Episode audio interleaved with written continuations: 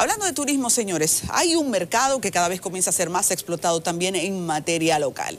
Y se trata del turismo residencial con muchas discusiones sobre lo que esto representa, porque es un nuevo modelo de turismo. Ahora vamos a deleitarnos discurriendo con alguien que sabe el asunto, porque hemos invitado al director comercial de Cana Rock.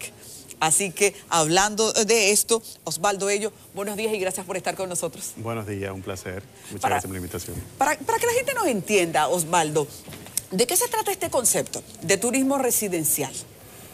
Fíjate, el turismo residencial es la vivienda a corto plazo donde la renta vas de paso y tenemos un turista que quiere disfrutar de, toda la zona a donde se va a dirigir, por ejemplo el este, y renta una vivienda turística para disfrutarla. Obviamente en ese proyecto cuenta con amenidades turísticas como grandes piscinas, restaurantes, pero también puede salir a conocer. Es la modalidad sin el todo incluido, más o menos. Ok, eh, entonces, por ejemplo, tú estás ahí en la parte comercial de Cana Rock. ¿El estímulo es que la gente alquile un apartamento o que lo compre? ¿Qué el modelo propone? Fíjate, eh, el concepto de nosotros es que eh, personas inversionistas que desean comprar una propiedad turística no solamente lo hagan para disfrutarla, sino también como inversión, que cuando no la usan esa propiedad les rente dinero. Entonces el modelo es que compres el apartamento, puedas disfrutarlo X cantidad de noches al año, pero también cuando no los usa, se pueda alquilar y se pueda rentar para ese público que ocupa el turismo residencial. ¿Y quién se encarga de esa gestión, por ejemplo, para el inversionista? En el modelo de nosotros tenemos un equipo hotelero, una división hotelera, que más adelante ese proyecto se convierte en un condotel y es administrado por nosotros, por una división, y nos encargamos de todos los, todos los todos los pormenores de la, de la explotación. Bien, para comenzar a hablar del modelo, primero quisiera tener datos específicos de este propio eh, eh, proyecto, porque a partir de ahí entonces tendremos muchas cosas que juzgar. ¿Dónde está Canaroque? Canaroque está en el complejo de Canabey, eh, donde se encuentra el Hotel Jarro del Casino, complejo de Canabey, Punta Cana. Lo que supone ser muy exigente estructura porque está al lado del turismo de primer nivel en este país, ¿verdad? Exactamente. Este, esto que tenemos en pantalla es una presentación eh, digital del proyecto? ¿O el proyecto está en venta o está construido ya? Nosotros iniciamos en el 2016 con un primer proyecto que ya fue entregado eh, a finales del año pasado y tenemos dos proyectos más en marcha que son Canarro Star y Galaxy. Y ya ahora venimos con un tercer proyecto que es el Universe. Este que ves en las imágenes es el Galaxy, que está frente a frente al lobby principal del Hotel Hard Rock. Vamos ahora a entrar en el debate que genera esto. Hay quien dice, hay diferentes corrientes, porque este es un modelo que está ya muy establecido en países desarrollados, donde gente, por ejemplo, de la tercera edad siempre tiene un apartamento en la playa y se retira ahí, o, va y lo visita de, temporadas, o la familia lo tiene para ir por temporadas.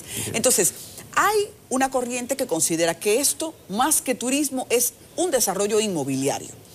Y hay quienes consideran que sí, que se le puede estipular como turismo. ¿Qué tú consideras como un veterano en esta materia? Yo creo que es un poquito de los dos, inclinándose más por el inmobiliario, obviamente, porque toda la base de, derecho, de, un derecho de propiedad inmobiliario, pero con fines turísticos. Mira qué pasa. Lo primero es que hace 20 años eh, no había una cultura financiera. Mucha gente invertía en propiedades eh, turísticas para, para usarla un fin de semana, pero entendía que solamente era para tres o cuatro ocasiones al año. ¿Y qué pasaba el resto del año con esa propiedad? Entonces ese dinero invertido... Era una inversión vacía. ¿eh? Vacía, porque ese dinero que tú invertías ahí se quedaba estancado ahí, no generaba riqueza. Mejor perdías dinero. Entonces, últimamente, con la cultura financiera que hay, la gente dice, bueno, yo quiero tener algo para disfrutar, pero yo necesito que eso me rente dinero. Entonces, nosotros, ofreciendo todas las garantías que da la ley, como un derecho de propiedad, como un título, lo que hacemos es que desarrollamos apartamentos, condominios, con amenidades hoteleras, y entonces la persona, aparte de que puede disfrutarlo, nosotros tenemos la facilidad y la estructura para convertirlo en un condotel. Y entonces también es un proyecto turístico residencial. ¿Y quién es el cliente? ¿Quién es el cliente potencial? ¿Es un extranjero o es un dominicano?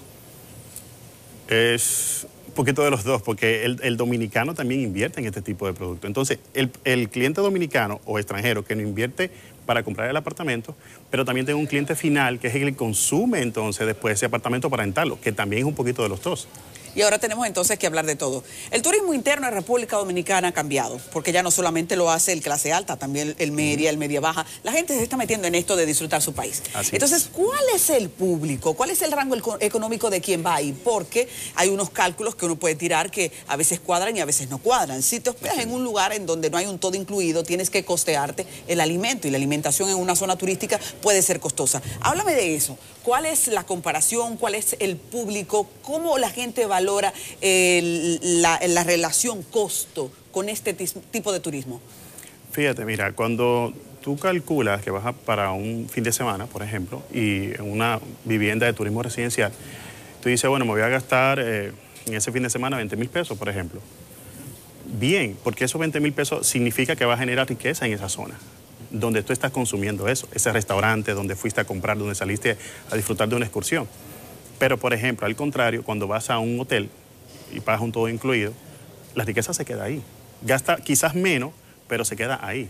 Entonces, nosotros entendemos que este turismo, aparte de que es ganancioso para el que invierte en él, que compra una propiedad, es ganancioso también para la zona, porque genera riqueza para la zona. Pero hay otro tipo de, hay otro punto de vista, Osvaldo. Hay quienes consideran que por el contrario los hoteles mantienen una empleomanía siempre asistida en la zona donde están y que este tipo de turismo no. ¿Cómo lo respondes? Nosotros igual. Incluso nosotros generamos una gran empleomanía en todo el desarrollo del proyecto y luego después se queda una parte hotelera.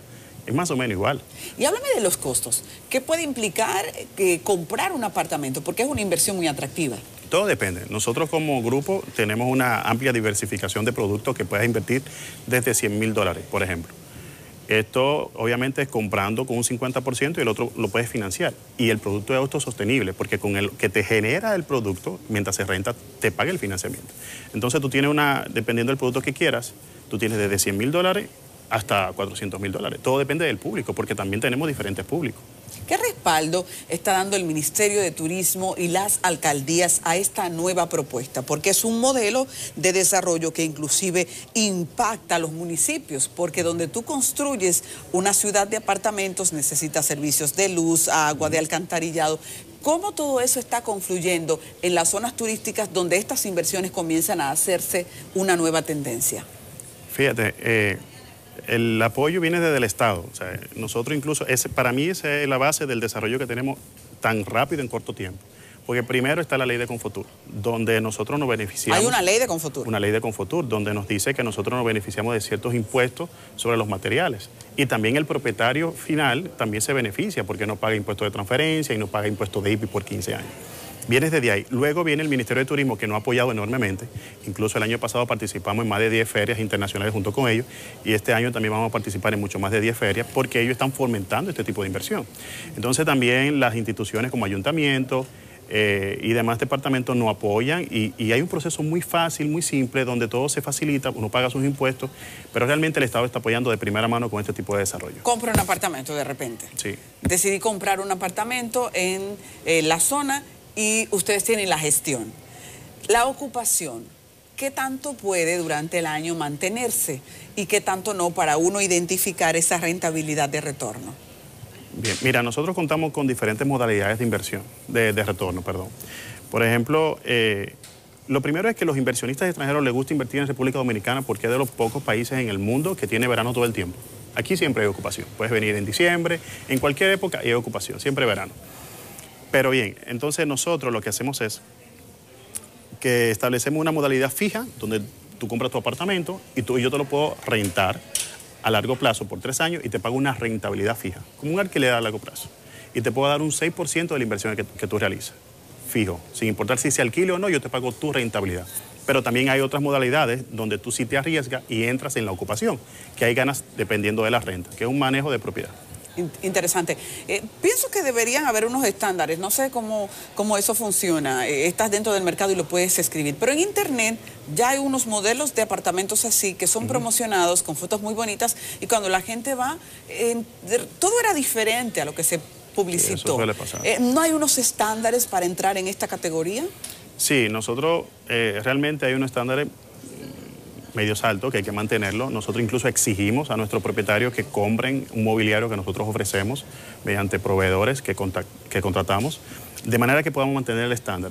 el peligro de esto es que cuando una persona compra una propiedad, quizás tú la puedas amueblar o equipar de lujo pero quizás el otro no. Entonces quizás nosotros ahí tenemos un compromiso de mantener una estandarización en cuanto al producto para siempre el cliente que venga a disfrutar de ello mantenga siempre la misma calidad.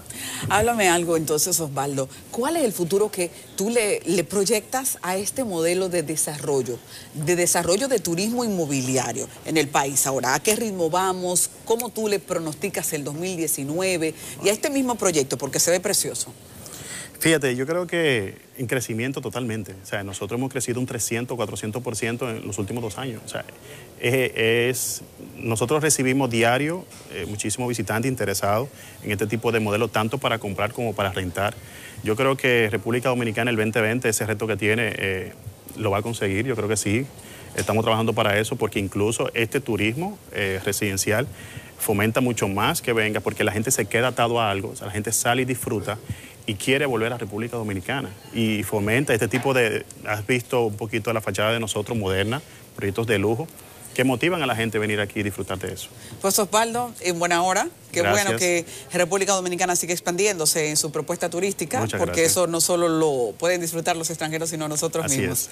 Así que, ¿cómo la gente puede contactar? Puede buscarlo en las redes sociales, Canal Rock eh, eh, Condos y nuestra página de internet canarrock.info. Ahí está, para quienes eh, desean saber más todavía sobre esta propuesta de turismo inmobiliario en República Dominicana que cada vez goza de más campo. Gracias Osvaldo nueva vez y continuamos con Enfoque Matinal.